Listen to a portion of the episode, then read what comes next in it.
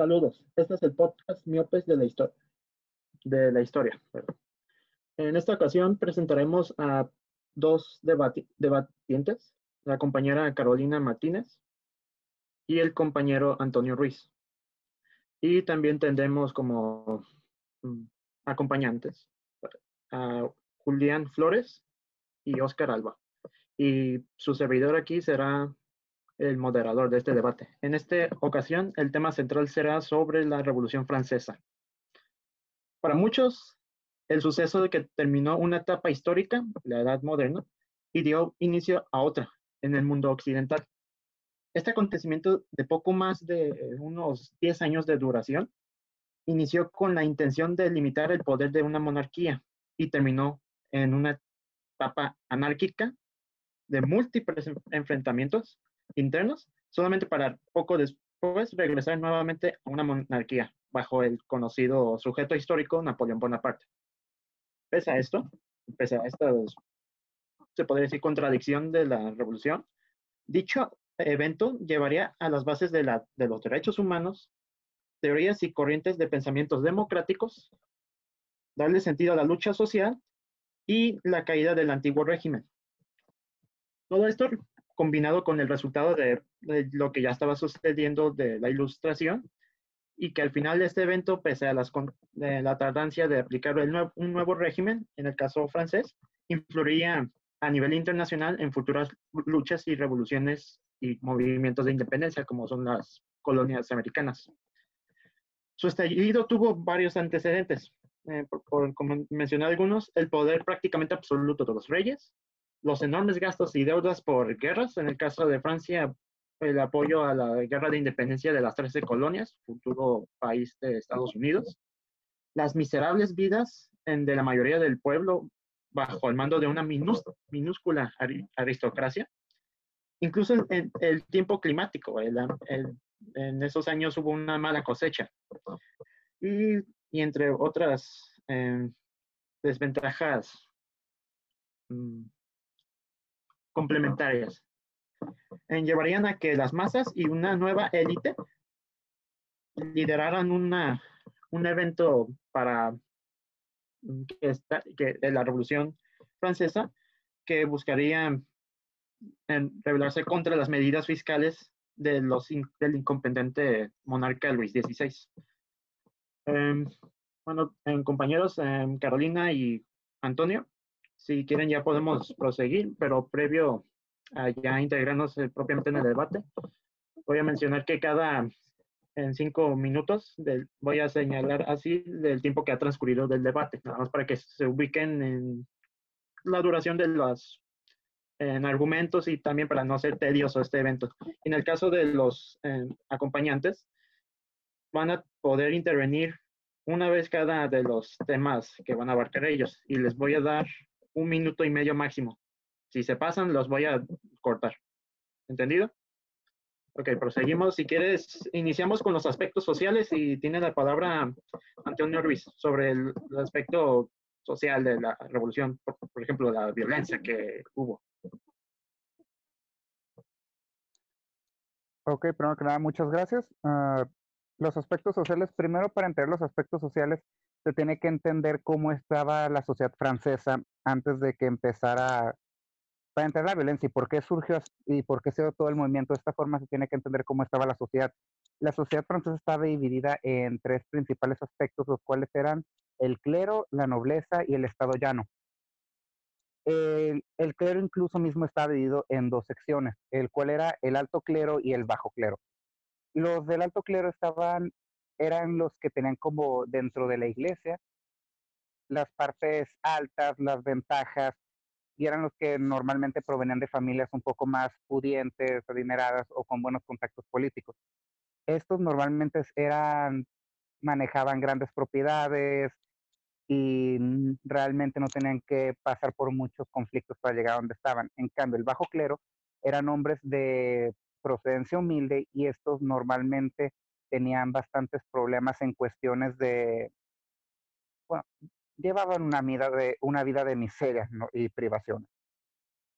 La nobleza era, se encargaba, más que nada, eran poseían tierras, pero el problema era que las mismas tierras no las trabajaban ellos, lo único que hacían era arrendarlas y cada cierto tiempo, ¿y qué pasó mi dinero? Lo que normalmente pasaba con la nobleza era que se mudaban, ellos dejaban sus tierras, nada más las dejaban arrendadas y muchos iban a la corte.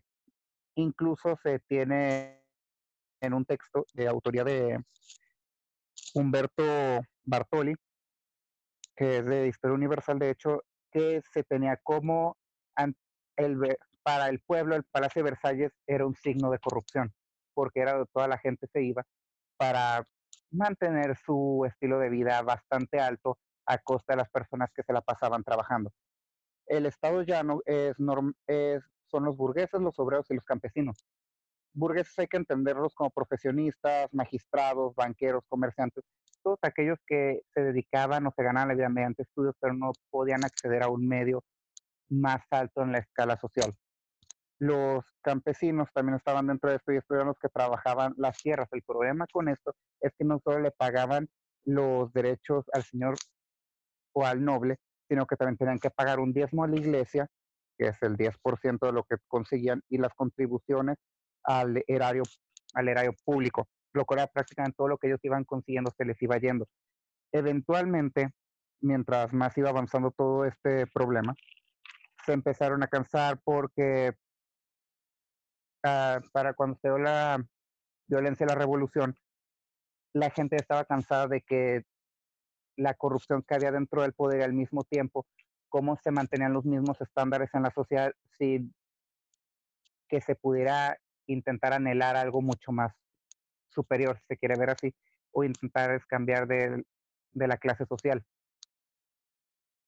Fue cuando se tiene como la idea de, se puede decir que la revolución como tal empezó con la, el punto más alto de la revolución fue como la toma de la Bastilla, pero realmente desde que se empezó a formar todas estas ideas es la idea de la revolución ya en sí, que se basa, su principal idea en, ah, normalmente en francés creo que sea liberté, igualité fraternité, que será libertad, igualdad y fraternidad, que eran los principales aspectos de la revolución. El problema fue que cuando empezó la violencia, todo era un caos, se había deshecho, se intentaron hacer diferentes cuestiones para quitarle una mayor cantidad de poder a Luis XVI. Este eventualmente accedió a la constitución que se había formado, que de hecho, si no es la primera, es una de las primeras.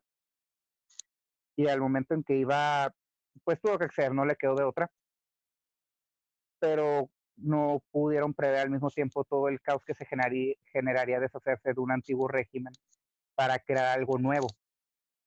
Era algo que por lo cual nunca habían pasado y fue lo que les se, fue su problema, pero incluso después de que cayó Luis XVI, se tiene en mente que y de hecho se puede ver en el libro de Maquiavelo el Príncipe que para poder tener un poder mucho mayor dentro del gobierno es necesario deshacerse del monarca anterior para ya no estar teniendo el mismo problema de que puede intentar volver a subir. Incluso el hecho de una formación de un poder que mantenga el cierto orden es necesario porque si no otros van a querer subir al mismo poder. Y así va a seguir siempre el estado de conflicto Ahora, sí es cierto que varias personas acabaron decapitados, eso no se va a negar, ni un poco, pero incluso en el mismo libro de Maquiavelo, creo que es una de las principales frases que se le conoce, es que es para gobernar que es mejor ser temido, ser amado. Si se quiere mantener un orden después de que se cayó, después de que ya tumbaste al monarca anterior, o después de que ya estás intentando establecer un mejor orden, no puedes llegar siendo amado porque la gente viene de un caos que eventualmente no se va a poder mantener. Es necesario tener un cierto miedo para que la gente siga manteniéndose en esos estándares. Un tantito, por favor. Perdí un apunte. Ok. De hecho, muchas de las ideas que se tenían en la Revolución Francesa para cuando se empezó a poner en orden eran muchas ideas que venían del pensador ruso, que de hecho fueron como 1.200 personas, según según se ve en un libro que se llama Fuego y Ceniza, de Thomas Carlier, no sé cómo se pronuncia, y redactar una constitución. Lo que decía era más que nada, era que las personas tenían sus derechos, sí, pero los derechos de uno empezaban y terminaban cuando se empezaban a afectar a otros. Aquí se puede ver que el hecho de la Revolución Francesa no era la búsqueda de causa, era la búsqueda de un nuevo orden, pero a falta de un antecesor que los pudiera guiar, estaría, estaría incorrecto decir que fue desde el que el caos era lo que se buscaba. No digo que alguien lo esté diciendo, por supuesto. También se les tiene que admitir que trabajaron bastante arduo porque por el mismo autor se dice que, que trabajaron 29 meses sin descanso, incluso los domingos, y, y al último, entre esos 29 meses, se ah, más o menos pusieron 2.500 decretos, o sea, esto da promedio tres decretos por día, incluyendo los domingos, pero el punto de todo esto, lo que quiero llegar, es que incluso dentro del caso de la Revolución Francesa, era porque no había que tomar como ejemplo, las monarquías ya habían tenido ejemplos, si se quieren ir hasta la edad antigua de cómo empezar a regir, pero un movimiento tan nuevo que venía de hecho del pensamiento del jacobinismo, que es más un pensamiento, se lo llamar democrático, entre comillas, o por son las bases, son los ideales republicanos. Pero a lo que quiero llegar es que con todo esto se puede entender cierto caos, pero también se tiene que ver de dónde venían y hacia dónde querían ir. No era posible una transición completamente pacífica al momento de intentar llegar a un orden que intentara poner en ventaja o en los mismos papeles a toda la sociedad. Por esto sería como la parte completa de mi intromisión en este punto. De acuerdo. Tiene la palabra ahora Carolina. Gracias, Ricardo. Concuerdo en varios puntos con Alex hasta cierto punto, que el hecho de que, obviamente, cuando hay una revolución no se puede evitar el hecho de que va a haber muertes, va a haber sangre, porque no hay revoluciones pacíficas. Todas las revoluciones siempre hay violencia y siempre, pues, tiene que haber gente que muera, ¿no? Pero una cosa, sí, entiendo tu punto que dices de Maquiavelo, el hecho de que para que un gobernante sea respetado hasta cierto tiempo tiene que ser temido, pero una cosa es temor, este, como de tu gobernante que te vaya a hacer como algo, pero no tan acá. Y otra cosa muy diferente es el temor constante que había en el reino del terror, básicamente, como pues simplemente a la gente por cualquier cosita se les juzgaba sin cargos y se les mataba sin pruebas ni nada de absoluto, solamente por algo que dijera tu vecino en contra tuya, ya te podían mandar directo a la guillotina. Entonces, eso no, no, no se puede justificar con el hecho de que la gente es que ya estaba harta, porque, o sea, mucha gente que terminaron matando también era gente del pueblo llano que simplemente o decía algo que no les gustaba y su vecino lo podía acusar y listo, y ya lo matamos. Y o no hacía nada en absoluto y simplemente te caía mal y lo podías matar. Había ese tipo de poder porque no había un orden. Y ese orden pudo haber estado si se hubiera hecho una transición lenta. Porque en lugar de los, eh, para empezar, no, no fue como tal de los jacobinos de donde vino la idea de la revolución. Vino de muchos ideales, entre ellos está este, Rousseau, por ejemplo, estos grandes pensadores del siglo de las luces, que Rousseau daba mucho la idea de pues libertad, eh, este, fraternidad, eso venía mucho en su libro del contrato social, eso no lo podemos negar, pero el punto aquí es que pues, o sea, había gente que quería una monarquía constitucional, que fuera de que si todavía estuviera el monarca, pero que se basara por una constitución elegida por la gente. Y, o sea, sí está, no nos podemos negar que la, la, república no fuera una buena idea o si fue buena o mala, no podemos decir eso, pero hubiera sido más fácil hacer el transición lento, con más orden, en lugar de que llegara la gente y empezara a matar a medio mundo por simple enojo a gente que no tenía por qué pagar las consecuencias, como mencionaste, la toma de la Bastilla, que se ve como el principio de la Revolución Francesa. Mataron y cortaron la cabeza a soldados que pues trabajaban ahí, que seguían órdenes, ellos no tenían la culpa y al gobernador de la revolución, digo, de la Bastilla también le terminaron cortando la cabeza cuando él también seguía órdenes. O sea, sacaban su enojo contra gente que no lo merecía. y eso no lo podemos justificar de que, pues sí, se morían de hambre, sí, obviamente se morían de hambre, medio mundo se moría de hambre, pero tampoco sabemos las condiciones en las que estaban los soldados y demás. Entonces no, no siento que se pueda justificar de, de esa manera eh, el uso. También, por ejemplo, ya cuando los moderados, que eran los que querían la monarquía constitucional y los que tenían, estaban intentando tener un orden, al final fueron vencidos, por así decirlo, por los jacobinos, se les fue persiguiendo, cuando ellos también estaban a favor de la revolución, solamente que tenían una idea diferente de la revolución. Entonces, entre ellos mismos se terminaron persiguiendo. Entonces, ahí no se vio mucha fraternidad, libertad, como ellos decían tener. Entonces, no, sí hay violencia, como digo, siempre en todas las revoluciones va a haber violencia, va a haber sangre, no se puede evitar. Pero hay, este, no quiero decir hay maneras, ¿no? Pero hay un límite a cuánta violencia ya se ve como necesaria y cuánta, pues no tiene sentido que haya tanta hasta cierto punto. Antonio, ¿tienes algo que responder sobre esto? En realidad, entiendo lo que dices, si hubiera sido un, una mejor idea, un proceso mucho más paulatino, si lo quieren ver así. El problema era que uno, díganle a un monarca que deje el poder. Es muy probable que el monarca se negaría, si no es, de hecho se negó. Y de hecho por ahí está escrito que Luis XVI accedió a la constitución pensando en que iba a funcionar, por lo menos los puntos más, los puntos principales, los cuales, si me permiten, eran, creo que tengo punto por aquí dos, la libertad permite hacer todo lo que no daña a otras personas y ninguna persona deberá ser molestada por omitir opiniones, lo cual no se cumplió desde un inicio en lo que se dice régimen de terror.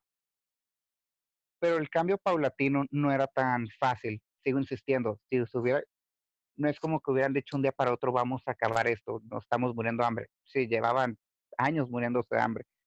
El punto fue que la incompetencia de Luis XVI no permitió otro cambio ya.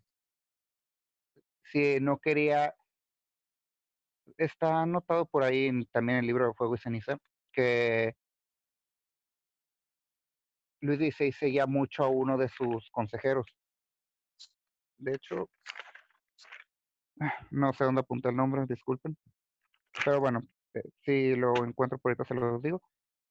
El problema era que cuando se quiere llegar a una transición así, es necesario saber hacia dónde se va a llegar, o por lo menos tener un antecedente, para darse una idea de por qué camino ir. Si no se tiene dicho antecedente, no va a haber forma de decir, esto es lo mejor, vamos a llevarlo así. Eran personas en gran mayoría sin mucha educación, porque en esa época no lo permitía. Así que el hecho de decir que una transición lenta hubiera sido lo mejor, sí es cierto, pero para llegar a esto hubiera sido necesario un contexto diferente para que sucediera. No se pudo, no se puede decir si esto hubiera sido de esta forma. No hay ni fuentes ni forma de ver de lo que hubiera sucedido si se hubiera dicho, eh, si hubiera sucedido de otra forma. Es pura especulación. Pero no fue de otra forma. Las personas, el contexto no, lo, no se permitía. Pero se están de acuerdo con mi compañera de que hubiera sido posible, no posible, positivo, un cambio más paulatino. ¿No tienes algo que responderle?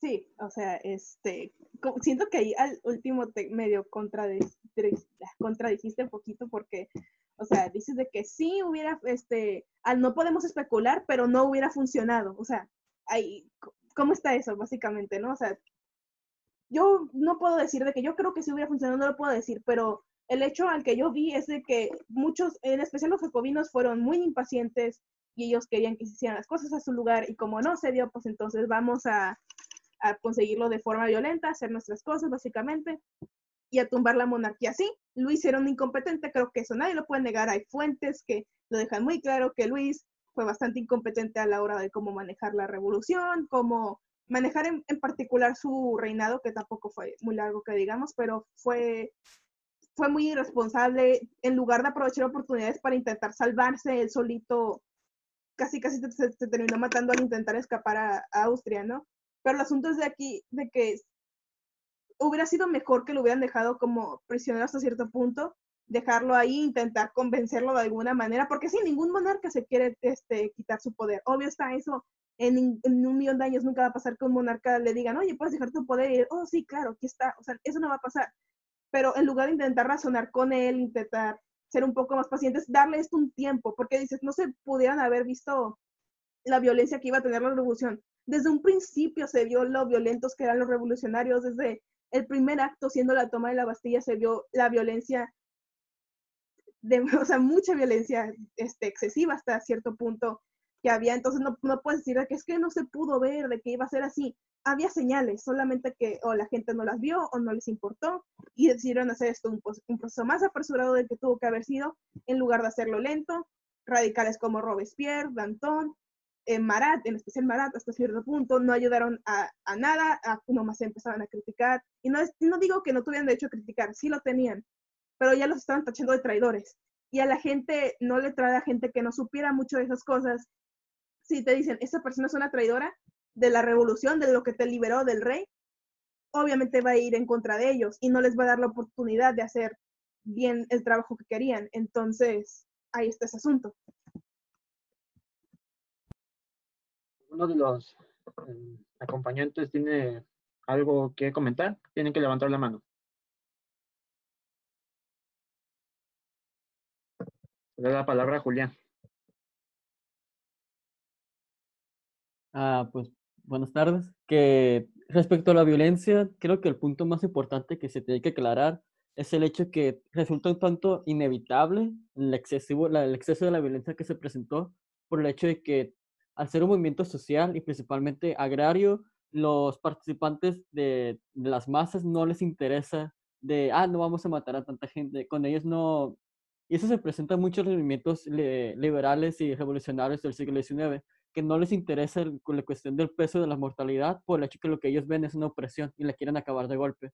Y más como ellos son los principales que andan sufriendo, no quieren extender el periodo de sufrimiento. No es como que sí, te vas a esperar cinco años a ver qué logras hacer. Ahí ya una vez que se inició, cuando se rompe el tabú de la violencia y que ya se empieza a gestar esta violencia de manera abrupta, ya no se puede volver atrás hasta que se logre calmar las aguas. Y con ellos no se logró calmar las aguas hasta ya el periodo de Napoleón, inclusive después pero es lo importante que se tiene que aclarar aquí, que el hecho es que los revolucionarios, si bien los líderes principales eran filósofos y, y, literatos, la mayoría eran gente campesina que no tiene ninguna educación. Entonces a ellos no les interesaba de ninguna manera el de no va a matar a esta persona por el hecho de que no, no está con mi moral. Con ellos era de o lo mato o no lo hago. Principalmente también porque si el régimen que ellos estaban instalando fallaba, a los principales que se iban a agarrar es a los que ganaban de, de, de, con estas acciones violentas. Entonces, ¿cómo eliminar a la persona que si llego a fallar yo me va a criticar? Pues la elimino directamente de, de la vida. Entonces, pues es el comentario, ¿no? ¿Tú tienes algo que decir? Ah, sí, ah, se me hizo muy interesante lo que estaban mencionando sobre eh, los referentes políticos. Ah, mencionaba hace un momento Alejandro que la monarquía tenía una base de donde guiarse desde la antigüedad para mm, establecer su gobierno. Sin embargo, eh, desde la misma modernidad, de, la antigüedad, perdón, entendemos que en Atenas había una democracia. Y si bien esa democracia no, era, no es como la conocemos actualmente, porque pues las mujeres, los niños eh, y los esclavos no podían eh, tener voz y voto, eran únicamente los que eran ciudadanos atenienses. Pero ya había esas estructuras de democracia en esas sociedades antiguas. Entonces, no creo que Rousseau, Montesquieu o demás pensadores eh, franceses no tuvieran un referente de donde guiarse. Entonces, creo que ahí como que hay un cierto como contradicción decir que los monarcas tenían una forma de base, mientras los demócratas, los republicanos no. por otro lado, eh, se entiende obviamente que el pueblo francés está viviendo en, unas medidas muy malas, pero básicamente toda Europa lo estaba, eh, estaba en, también en, pésimas condiciones. O sea, Europa estaba saliendo de la peste, la, eh, la revolución, este, ah, la reforma, etcétera. Pero si, si bien creo que los líderes de la Revolución Francesa pudieron haber tenido más injerencia y haber como em, dado pauta a los movimientos que iban a hacer. que cortar aquí, Oscar, perdón. Ok, ahora en, en, esta siguiente parte del debate estaremos fijándonos en el imaginario social después de la muerte o se, puede decir condenas de Luis XVI y también incluiríamos como la participación de las mujeres que no es muy abarcado al momento de hablar sobre este evento. Así que en esta ocasión le daría primero la palabra a Carolina. Muchas gracias, Ricardo. Este, bueno, eh, para empezar, eh, el, parte del imaginario social yo lo veo también como el papel de las mujeres hasta cierto punto y ahorita voy a explicar bien mi punto ese. Pero bueno, quiero dar primero un contexto general sobre las mujeres dentro de la Revolución Francesa y luego daré mi punto. Entonces, empezando con, o sea, todo el pueblo llano, campesinos y demás, o sea, todos los que participaban, también había mujeres, obvio está.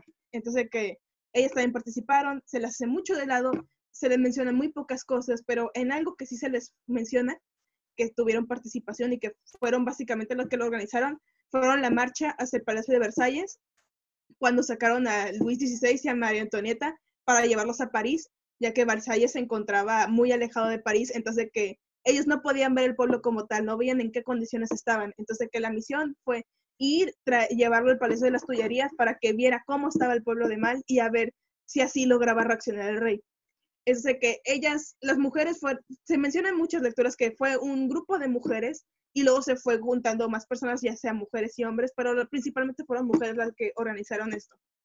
Entonces, que ahí en esa cuestión sí fueron útiles para la revolución. Pero luego pasamos, por ejemplo, cuando ya las mujeres, después de ver que sí fueron útiles, y que sí ayudaron a pedir más cosas. Por ejemplo, en 1789 salió la Declaración de los Derechos del Hombre y del Ciudadano, y sí, cuando se menciona hombre, es literal, puros hombres. Esos derechos se le daba solo a hombres, esos beneficios a solo hombres y el título ciudadano solo a hombres. Entonces, que una mujer de clase, si no me equivoco, creo que era burguesa, no estoy muy segura, pero se llamaba Olympe de Gaux, perdón por mi mal francés, este, ella escribió la Declaración de los Derechos de la Mujer y la Ciudadana en 1791 para intentar ser una respuesta a, pues esto, de que las mujeres también tienen derecho a ser libres, a tener propiedad, entre otras cosas. Ellas también tienen, este, han ayudado a la revolución, por lo que no solo los hombres son los que deben de tener estos privilegios, sino también las mujeres.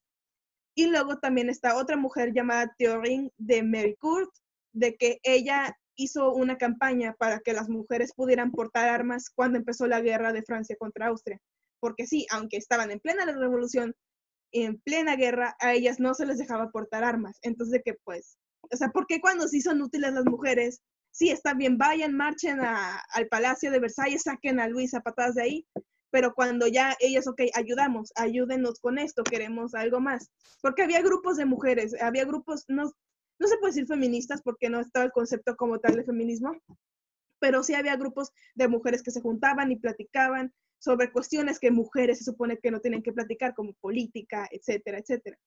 Entonces, obviamente a los jacobinos, nuestros queridos jacobinos, eso no les cayó muy bien. Entonces, mandaron a decapitar a Olympe de Gaux por su osadía de publicar algo que fuera favorable para las mujeres. Y a Théorine de Mericourt eh, la terminaron golpeando y se terminó volviendo loca en un psiquiátrico. Entonces, ahí está la cuestión de cómo cuando sí fueron útiles, cuando sí hicieron algo que les benefició tanto a los jacobinos y demás, pues fueron festejadas y la, revolución y Le France y, y, demás, ¿no? Eso sí, súper bien, ¿no? Pero ya cuando, bueno, escribieron derechos del hombre y del ciudadano, nosotros queremos derechos de la mujer la ciudadana, ahí, ¿por qué no apoyar? ¿Por qué no darles el derecho de usar armas cuando están en plena guerra para poder defenderse? Entonces, ahí están esas cuestiones, básicamente. Em, Ahora le doy la palabra a Antonio para que responda o contraargumente esta postura. Bueno, para empezar, no hay una forma muy fácil de responder a eso, lo tengo que admitir. Cualquiera que esté viendo esto, escuchándolo, se va a dar cuenta. Diablos. Bueno, el punto. Discúlpenme tontito. Sí, no hay forma de defender el hecho de cómo se trató a la mujer. No hay forma.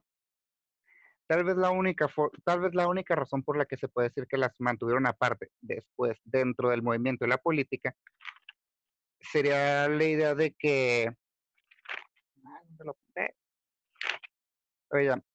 mientras que los franceses en sí se estaban juntando más en el anarcoliberalismo, si se lo quieren ver así, las mujeres ilustradas, claro está, estaban también con un acierto celeste un tanto monárquicos, pero y no tan republicanos, si lo quieren ver así. Nada más eso sería por la cuestión política. El hecho del trato a la mujer no lo voy a discutir, pero tengo que verle un lado positivo a la Revolución Francesa en, en cuestión del feminismo. Ok, sí, le fue mal a la autora de los derechos de la mujer, lo voy a admitir. No, eso no es positivo en ningún punto. Pero, si lo quieren ver así, es el nacimiento del feminismo. Si no se hubiera dado de la Revolución Francesa, es muy probable que el feminismo no hubiera existido. Una autora, Alain Fopa, no sé cómo se pronuncia, y el texto es el feminismo y la izquierda, de hecho, menciona, puede significar que es revolucionario o nace la revolución. La aparición del feminismo es en la Revolución Francesa. Punto. Ya si no lo quieren ver como en el nombre, es la, son los mismos ideales centrales. Ya después, con el paso del tiempo, se van separando y se hacen varias corrientes. Pero el punto principal del feminismo nace ahí. Fue también el, el primer manifiesto del feminismo y también los derechos de la mujer. Es lo único que puedo decir en este punto. La Revolución Francesa dio a luz, junto con el feminismo, al feminismo liberal, de hecho. Ya posteriormente, creo que fue Napoleón, ¿sí? Él ya no puede hacer mucho por las que habían muerto tristemente, ya no se puede hacer nada, pero les dio o tenía la intención antes de que cayera de darle un reconocimiento a dichas mujeres no fue un trato digno para las mujeres en ningún punto, no hay forma de justificar eso, o por lo menos yo no lo intentaría. Pero para el movimiento el feminismo fue como la pauta principal. Carolina, quisieras em, eh, responderle porque veo que tienes tus ganas. o sea, no, no se puede decir como tal dónde empezó el feminismo porque, o sea, ¿cómo decirlo? es que el feminismo tiene un origen así literal, porque hubieron varios escritos, varias cosas de mujeres antes y después de la Revolución Francesa, por lo que no puedes decir como literal, ah, aquí en la Revolución porque mataron a la mujer ya fue cuando inició el feminismo, ¿sabes? O sea, hubieron hubo libros más este, sobresalientes como el de Mary, Mary Stowe, se me olvidó su nombre, Stone Wollstonecraft, algo así es, de que fue sobre feminismo y se dice que ella, Mary Wollstonecraft, y su libro fue, es parte de la teoría feminista moderna. En cambio, los derechos de la mujer y de la ciudadana no. Por ende, no puedes poner como, o sea, si la Revolución Francesa mostró aspectos feministas, en este caso de estas dos mujeres que mencioné, sí, este, pero no, no puedes decir de que fue el inicio, porque no se tiene como tal un inicio del feminismo, así como tan en la antigüedad. Pero sí, este libro sí ha sido señalado, el que estoy mencionando, de que fue, este, ¿cómo se llama? Se llama La Vindicación de los Derechos de la Mujer por Mary Wollstonecraft. Se ha dicho que muchas de sus teorías y demás han sido usadas para el feminismo moderno, por lo que ese libro, que fue escrito en 1792, después de un año de los derechos de la mujer y la ciudadana, sí, este, a lo mejor pudo haber afectado a ella, pero no es como tal el inicio, la génesis del feminismo. Y otra cosa que quería mencionar es, aparte, no, no tanto ya con lo que dijo Alex, sino en general el imaginario social. Eh, nos podemos dar cuenta también cómo cambió el imaginario social, el punto de que juzgaron a Olympe de Gouges como traidora por querer más derechos, como traidora de la revolución, por lo que cualquier persona que pidiera algo más de la revolución era visto como traidor. Entonces aquí se puede ver que la revolución como tal ya tomó un rumbo diferente y la idea de la revolución para la gente cambió. O sea, las cosas iban o sea, según ellos ya con el rey ya te iba a mejorar, pero pues ya vemos que no con la mentalidad tan cerrada que tenían, según iba a haber libertad de expresión y pues la, una mujer que se intentó expresar, pues le terminaron matando. Campañas que hicieron mujeres, los jacobinos terminaron oprimiendo a los grupos de mujeres que habían y ya desde entonces ya no podían hacer reuniones como lo hacían antes. Entonces ahí, ahí está eso. Antonio, ¿tienes algo que decirle a Carolina antes de pasar al siguiente tema? Ok, vamos a seguir ahora con la cuestión del nuevo orden, el, el y también por lo que incluiría el reino del terror. Y pues el, técnicamente el fin de la lucha, o sea, ya como revolucionaria. Y hablaríamos también de Robespierre, Marat, Danton y otros mm, protagonistas de esta revolución. Así que te daría primero la palabra a ti, Antonio. Ok, gracias. Diablos. Ok. Voy a empezar con tanto. Es como que un punto más tranquilo. Ok. Todos los personajes mencionados durante el Reino del Terror no son muy fáciles de defender, es claro. Pero en un tiempo donde prácticamente todo era, todo era caos y no únicamente hecho por los dirigentes, si se quiere ver así, no se puede establecer un orden o no se puede llegar a un orden si lo único que tienes es causa alrededor. Es obvio que va a tener que haber algún, no quiero decir desastre, va a tener que haber un cambio un poco más radical si lo quieren ver así, si el contexto lo amerita. Pero incluso dentro de los mismos puntos, Danto llega a decir o llega a decretar en París una ley para que se intente como que llegar a un cierto orden público, si se quiere ver así, donde por secciones de la ciudad se tenían que reunir dos veces por semana, lo cual al mismo tiempo era para intentar llegar a ese orden e incluso dentro de las personas que contaban con un ingresos, menores ingresos de lo normal, o sea, si lo quieren ver como pobres, se decretó que se les pagaran 40, 40 sous, supongo que de manera no sé cómo se pronuncia la neta, pero aquí se quiere, aquí probablemente es una espada de doble filo. Hay una frase de Anto que es antes de, se refiere a antes de perder en general todo lo que habían conseguido, era quemaremos Francia hasta las cenizas. Sí, no es como que se quiere ver, por lo menos al sujeto se le tiene que admitir que estaba comprometido con su movimiento. Eso no se le puede negar. Pero, pero esto a lo que quiero llegar es que incluso dentro de tanto desastre era necesario un poco de maldad, si lo quieren ver, para aplacar o controlar a las personas. No digo que guillotinar a, ¿qué les gusta? Tres cuartos de la población haya estado correcto. Pero, no, no hay un pero en eso sí se necesitaba un control más estricto. Incluso Robespierre tiene un punto positivo. Sí, guillotinó a muchos que no se lo merecían, eso está más que claro. Pero el punto de Robespierre era que en un tiempo en que hay tanto caos y no sabes quién te puede intentar apuñalar por la espalda, quién sí, quién no, es como decir, encontrarte a alguien en tu casa y vienes de visita o vienes a robarme, no te vas a dar el tiempo de averiguarlo. Tienes la necesidad de tomar una decisión rápida. Si no tomas una decisión rápida, probablemente todo lo que estés consiguiendo caiga completamente. Y miren que de por sí ya había caído bastante desde Luis XVI. Okay, em, Carolina, supongo que tienes ganas de participar, así que... esa última comparación no tiene sentido, porque, o sea, dices de que no, si alguien está en tu casa que no conoces, obviamente no vas a preguntar si te viene a robar o no, eso sí, pero lo que hacía Robespierre era alguien que pasaba por ahí cerca de su casa, lo agarraba, le decía, me vas a robar, ¿verdad? Yo sé que me vas a robar, y lo mataba. O sea, esas son dos cosas muy diferentes, básicamente, porque, o sea, una cosa es alguien que tú sabías que estaba conspirando contra ti y que hay pruebas, sí, está bien, vamos a guillotinarlo, ¿no? Es parte de la revolución. Y otra muy diferente es que hay que te llegue alguien a decir, no, sí, es que él tiene pensamientos antirrevolucionarios. ¿Cómo lo sabes? Ah, es que lo oí. ¿Cuántas veces? Ah, ahorita lo oí hace rato. O sea, eso no es suficiente prueba, básicamente.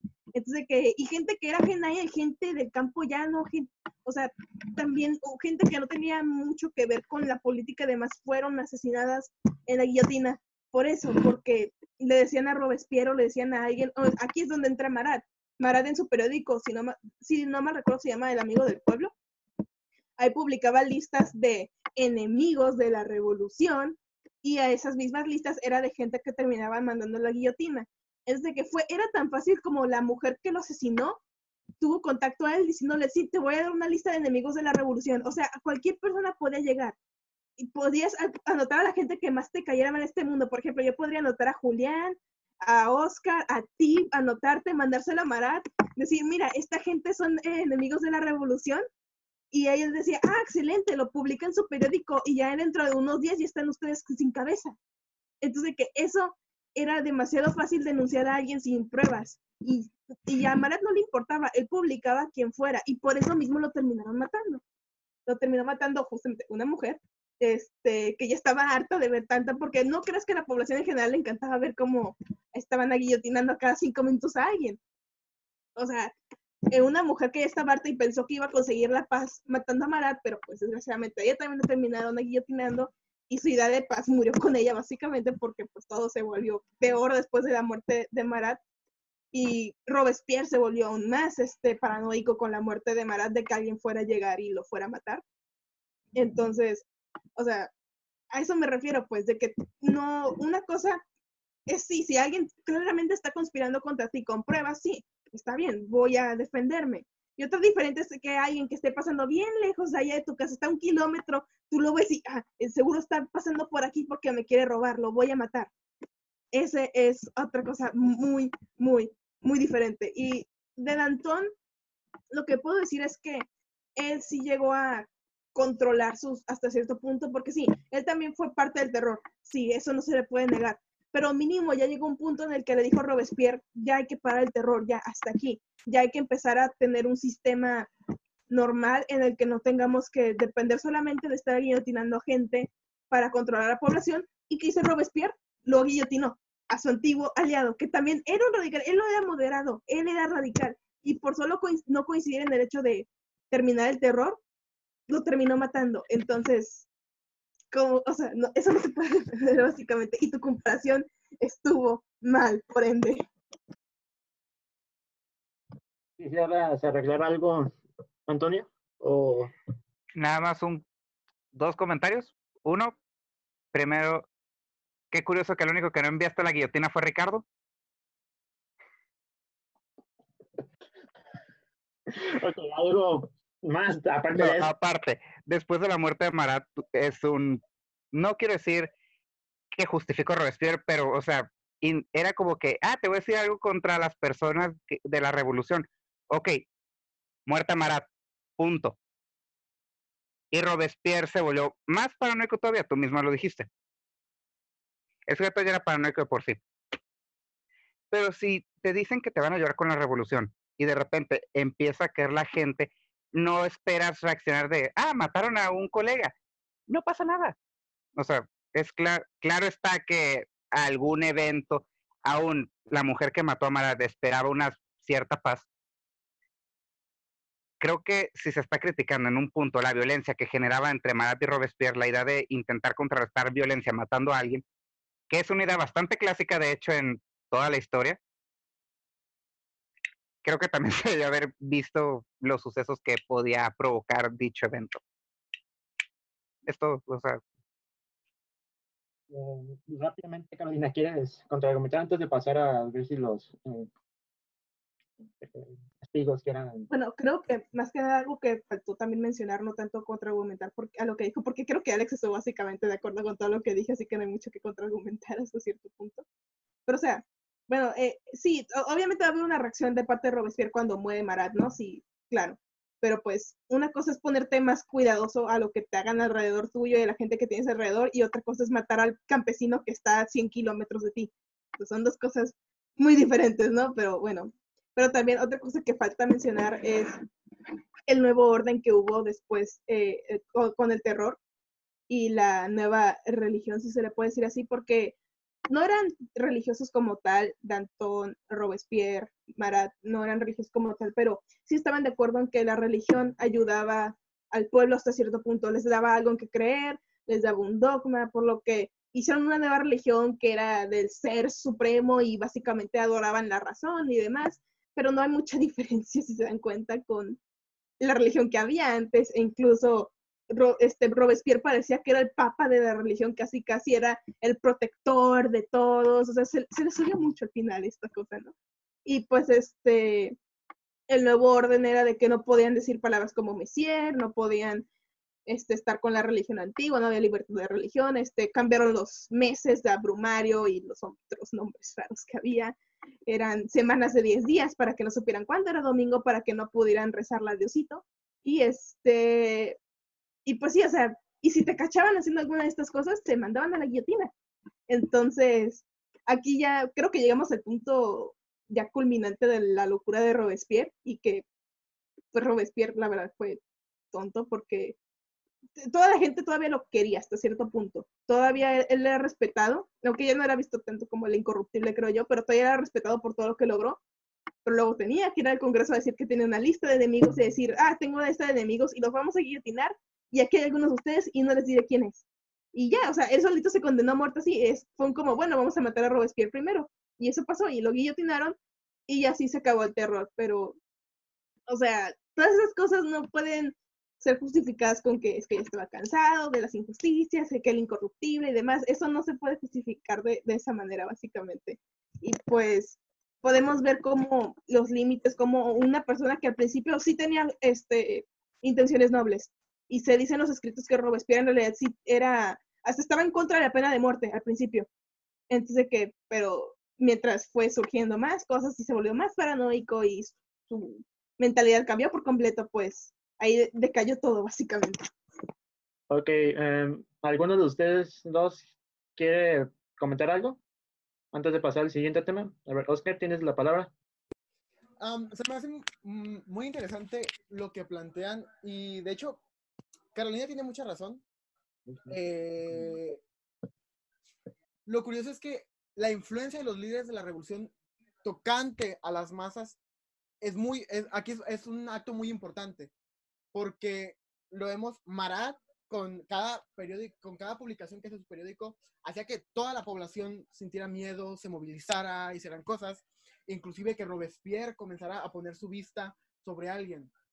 Eh, otra cosa importante que quiero agregar eh, es el hecho que si bien menciona Alejandro que no, que no estaba bien como matar a alguien, pero Robespierre lo hacía. Robespierre directamente decía, ah, ok, no, no hay que, por qué matar a cualquier persona.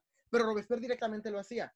Robespierre, a, aquellas personas que, inclusive desde su mismo grupo, que no estaban de acuerdo con su posición, las mataba. Entonces, ah, veo como un radicalismo muy, muy fuerte en la revolución. O sea, siento que ya fue más una lucha de ideologías que de libertades, que democratizar al país fue más como vamos a, hacer lo que yo diga, porque básicamente es hacer lo que Robespierre decía. Entonces ya no veo la voz del pueblo, ya veo su posición de yo defiendo al pueblo. Eh, Julián, ¿quieres comentar algo? Ya para finalizar vamos a entrar pues precisamente con lo que terminó a corto plazo la revolución, que fue el, ascenso de Napoleón y pues su nuevo, bueno, entre comillas, nuevo, régimen, que sería, si lo viéramos así en cuestiones generales, sería como de regreso a la monarquía. En esta ocasión le daré la palabra a, Carolina primero. Gracias, Ricardo. Este, pues sí, creo que mi punto aquí más general es que no, no voy a decir que la revolución no fue buena, fue mala, porque como dije, no, no estamos aquí para juzgar a la historia, no, no tenemos derecho a hacer eso. Pero lo que sí podemos decir es que los objetivos que tenía claramente que era igualdad, fraternidad, una república y demás, pues no, no estuvieron después de que se acabó la revolución y tardaron años eh, después, si no mal recuerdo, como hasta el siglo XX para que ya se cumplieran los llamados objetivos que tenía la revolución francesa. El ascenso de Napoleón, aunque ayudó a terminar la lucha como tal, no ayudó a cumplir los objetivos que había. Napoleón se fue a su idea de las guerras napoleónicas, a, luchar, a conquistar Europa. Y, o sea, eh, fue un imperio básicamente. Eh, Napoleón era un emperador y no, no sé cómo, o sea, la gente fue de una monarquía a una anarquía a otra monarquía básicamente. Ese fue el proceso de la Revolución Francesa. Entonces, pues sí, o sea, no, se puede decir mucho en ese aspecto. No puedo decir que hubieron consecuencias como tal malas de la Revolución Francesa, ya que hubieron cosas que ayudaron hasta cierto punto a otras personas en otros países, pero en, para el propio pueblo francés no fue tan beneficioso como se supone que tenía que ser la revolución. Tiene la palabra ahora Antonio. Ok, primero que nada estoy de acuerdo con mi compañera de que no vamos a juzgar a la historia. Aparte que no podemos, no estamos ni capacitados. Pero tal vez lo único que tengo que decir sobre Napoleón es que incluso después de la revolución, como dijo, de monarquía a anarquismo y otras monarquías, si lo quieren ver un, con un emperador de nuevo, bueno, un emperador y ya no un rey. Ese cambio de dejo Francia, me voy a mis guerras, tal vez el único lado positivo que tenía era que se lograba unir de nuevo todo un país fragmentado. Si le agarras, si agarras, por ejemplo, un montón de gente ¿Qué ejemplo quieren ver? Los griegos. Eran unos sujetos que se la pasaban peleando día y noche entre ellos. O sea, cualquiera que lea su historia se va a dar cuenta. Pero uno atacaba a los griegos, todos se juntaban, se unían. Si quieren ver el ejemplo, podría ser Francia, cuando se estaban atacando cinco minutos, cada cinco minutos entre ellos. Llega Napoleón, vamos con mis guerras napoleónicas, vamos a conquistar Europa lo, lo único que sí logra con eso es de nuevo una unión en ese país. Y digan lo que quieran, pero Francia es un país que está muy orgulloso de sí mismo y es muy unido a pesar de todos los conflictos que ha tenido. Eso se ha visto en prácticamente toda su historia. Y en consecuencias de la misma revolución incluso, ya se vio cómo acabó Francia. Pero si lo quieren ver en consecuencias ya internacionales o globales, muchos de los países que posteriormente tuvieron sus revoluciones, independencias o etcétera, muchos de los pensamientos eran basados en la idea de la Revolución Francesa. Ya si no ya sí, claro hasta que no siguieron el mismo patrón, por lo menos las ideas de la, la idea de la libertad y la fraternidad y la, y la igualdad es un pensamiento que incluso hoy el día sigue presente y se quiere como llegar todavía más la Revolución Francesa sí fue un tiempo de bastante caos, pero se tiene que admitir incluso a largo, a largo plazo tuvo sus puntos positivos para un entorno global. ¿Quieres responder? Perdón. ¿Quieres responder? ¿Quieres responderle a, a eso, Carolina? Este, algo rápido, o sea, sí, qué mejor manera de unir a un país que básicamente llevándonos una guerra que pasó por Europa, mató gente, destruyó cosas. No, sí, la mejor manera de, unir a un país. No podemos negar, sí, como dices que Francia ahora mismo es un país muy unido, sí, no se puede negar, pero siento que hay mejores maneras de unir un país. No puedo decir que lo que hizo Napoleón está mal. No estoy diciendo eso, porque al final de cuentas fue efectivo en su misión, que fue unir al pueblo francés, eso es verdad. Pero pues ir a atacar a otros países que pues nomás estaban ahí haciendo sus propias cosas, teniendo sus propios problemas, no, no, no siento que fue mucho, o sea, sí entiendo que fue contra Austria, porque Austria estaba en guerra contra ellos, porque mataron a María Antonieta, sí, sí, sí, eso pues es justificable porque está dentro de una guerra, pero pues los demás países nomás estaban ahí y pues mejor hay que atacarlos a todos, ¿no? Para la mejor defensa es el ataque, ¿no? Según dicen, entonces que pues antes de que nos quieran según atacar, mejor hay que atacarlos a ellos, ¿no? Esa es la única cuestión que tengo en contra, ¿no? Que no, no estoy muy de acuerdo con el método, más no estoy diciendo que no fue efectivo, porque sí, fue efectivo hasta cierto punto. Pero pues bueno, ya esa es opinión de, de cada quien, ¿no? Al final de cuentas. ¿Quieres participar, verdad, Antonio? No, nada más para decir, no, o sea, yo tampoco estoy de acuerdo con el método. Pero, o sea, lo único que estoy criticando son los resultados. O sea, el resultado fue muy bueno. Negativo que mucha gente tuvo que morir, lo admito. No es como que un método que yo personalmente hubiera elegido. Y estoy de acuerdo contigo, o sea, hay más métodos pobres de los demás países, pero yo nada más estoy hablando del punto interno de Francia, no de cómo se los llevó entre las piernas Napoleón a los demás países. alguno de, las, de los eh, Oscar o Julián, eh, Julián, la palabra. Eh, okay, que, que respecto a Napoleón, lo que se tiene que tener muy en claro es la manera, si bien lo de las guerras es imposible hablar de ello, de no mencionarlo, me refiero más a la, imagen que él mismo generó, de que se convirtió en el perfecto hombre republicano, que suena un, un tanto como raro, por eso que se convirtió en emperador, pero la gente lo miraba como el perfecto hombre republicano, por el hecho de que ninguno de los revolucionarios franceses, ninguno mostró el carácter que tenía Napoleón para hablar con la gente. Y también a diferencia de los revolucionarios, él no recurrió a las matanzas para lograr establecer un gobierno fijo.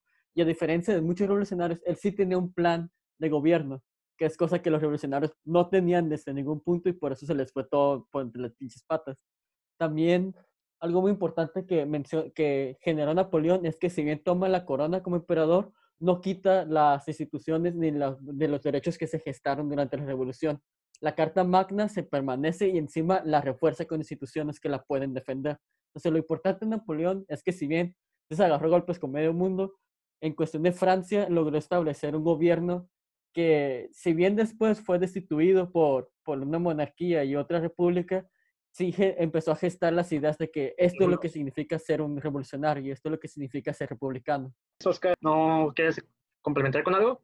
Los puntos que menciona Julián son muy interesantes y sí, se me hacen correctos. Napoleón vino a ser esta, eh, este personaje de institución y de unión francesa, claro que sí, porque pues por algo están las monarquías, que son eh, bases y simbolismos de un pueblo. Sin embargo, eh, no por ser un simbolismo tienes que ir a, a, otros países, declararles la guerra, someterlos bajo tu voluntad cuando son países autónomos. Entonces, ahí creo que ya está yendo en contra de la misma soberanía y libertad que se está proponiendo en la Carta Magna que él impuso entonces. Pero, bueno, digo, puede, puede ver estas dos posturas. Si bien hizo algo bueno, pero no se puede dejar de lado este, este procedimiento que tuvo. Mm, perdón, Julián, pero ya no podemos alargarnos. Ah, nos, esto será para ya después otro debate, si quieren más personas entre nosotros. Bueno, em, vamos a ir brevemente con las conclusiones de los protagonistas de este debate. Ya dije que no pueden participar más los acompañantes de este debate, disculpa. Así que iniciemos con mm, Carolina, si nos haces el honor de Gracias, el honor.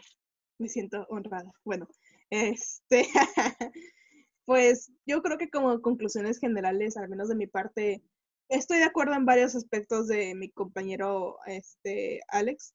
Sí, obvio está, hubieron cosas, o sea, el, hubo una violencia que yo creo que sí pudo haber sido controlada, pero no se pudo evitar, obvio está, por el mismo enojo de la gente y demás, pero creo que el enojo de una población no justifica tales cosas que se hicieron y este, una violencia hasta cierto punto excesiva, al menos a ojos modernos como los nuestros. Y este, y o sea, simplemente usar, usar la idea de la revolución como un arma para deshacerte de gente que no te cae bien. Eh, también, pues eso es otra cosa que podemos hablar, Robespierre no, no tiene mucha defensa, para ser honestos, ni su reino del terror, ni los dos terrores, porque hubieran dos, obvio el reino del terror normal y luego el, el gran terror. Este, no, eso no se puede defender, pero sí podemos llegar a la conclusión de que más fue un proceso complicado de señalar como cuál fue su moralidad, porque aquí no estamos para discutir eso, pero sí tuvo un impacto en el mundo, sí hubieron cosas no puedo decir buenas, pero por ejemplo, inspiraron a, a otros países a declarar su independencia, o sea, como por ejemplo en México. Entonces, sí hubieron consecuencias que por algunos podrían verse como beneficiosos, yo no estoy diciendo eso, pero también hubieron aspectos que, pues, mm, son contradicciones mismas a la revolución como tal y a sus ideales. No había libertad, como ellos decían, la fraternidad menos, o sea, igual, igualdad ya vieron que las mujeres lo intentaron y no, y no se las dieron. Entonces, pues yo sí llego a esas conclusiones. No podemos decir como tal fue buena, fue mala. No estamos aquí para decir eso.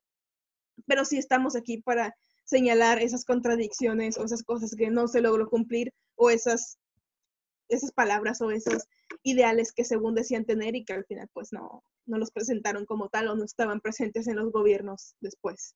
Y ya, sería todo de mi parte. Gracias, Ricardo. Antonio, ¿quieres dar tu conclusión? Bueno, ya conclusión. Qué rápido. Ah, creo que estoy de acuerdo en prácticamente, no totalmente, pero prácticamente todo con mi compañera. Eh, en realidad eh, la Revolución Francesa sí fue, yo sí voy a decir que sí fue un completo caos y sí trajo cosas positivas para otros países, a pesar de que eso ya se está emitiendo un juicio de valor en la historia. Soy consciente de ello. Internamente, no sé qué tan positivo fue para Francia, realmente.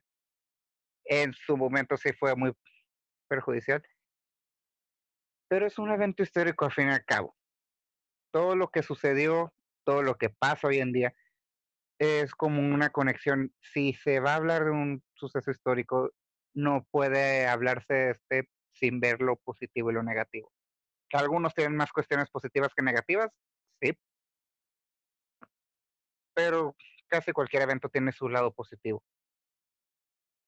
como dijo el compañero, la cuestión de México en cuanto a independencia, revolución, cualquier pensamiento que tenga que ver con libertad, se tiene que admitir bastante que la Revolución Francesa tuvo algo que ver en, en los posteriores, por lo menos, en los anteriores, claro que no se puede. Pero, o sea, ¿qué más se tiene, qué más puedo decir que ya no se haya dicho ahorita durante todo el debate? Simplemente es un movimiento que dejó bastante, no solo las catacumbas, pero en cuestiones teológicas dejó bastante a, otros países, por lo menos, y al mundo, por la cuestión de los derechos. Si no se aplicaron en su tiempo, punto y aparte. Bueno, con esto finalicemos nuestro debate. Interesantes posturas los cuatro, pero en especial los debatientes. Eh, como podrán ver los, eh, la gente que está apreciando nuestro podcast, este evento pues sumamente complejo, estaba lleno de contradicciones y pues su impacto fue tal que influyó en no solamente el resto de Europa, aunque sí inicialmente, pero también el resto del mundo.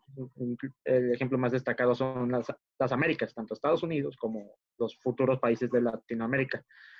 Sin caer en anacronismos, no obstante, este evento caótico mm, generó muchas de las mentalidades, especialmente sociopolíticas, que hasta la fecha perduran. Eh, me agradezco a todos ustedes por formar parte de este debate y pues nos veríamos en otro episodio de Miopes de la Historia.